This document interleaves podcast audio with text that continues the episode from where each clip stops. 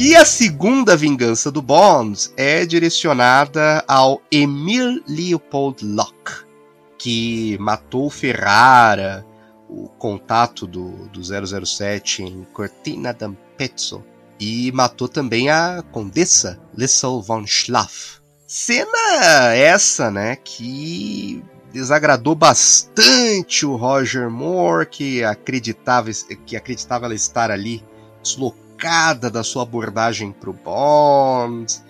E claro, nós estamos aqui falando da, da cena onde o Bond chuta a Mercedes do, do Locke à beira lá de um, de um penhasco.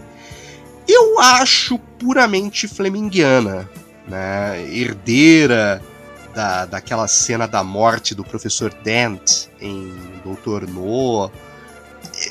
O Roger Moore eu entendo ele não, não, não ter gostado dessa cena, porque se nós formos analisar o período dele até agora, não é do feitio, né? Eu também entendo ele não ter gostado, mas não tiraria do filme.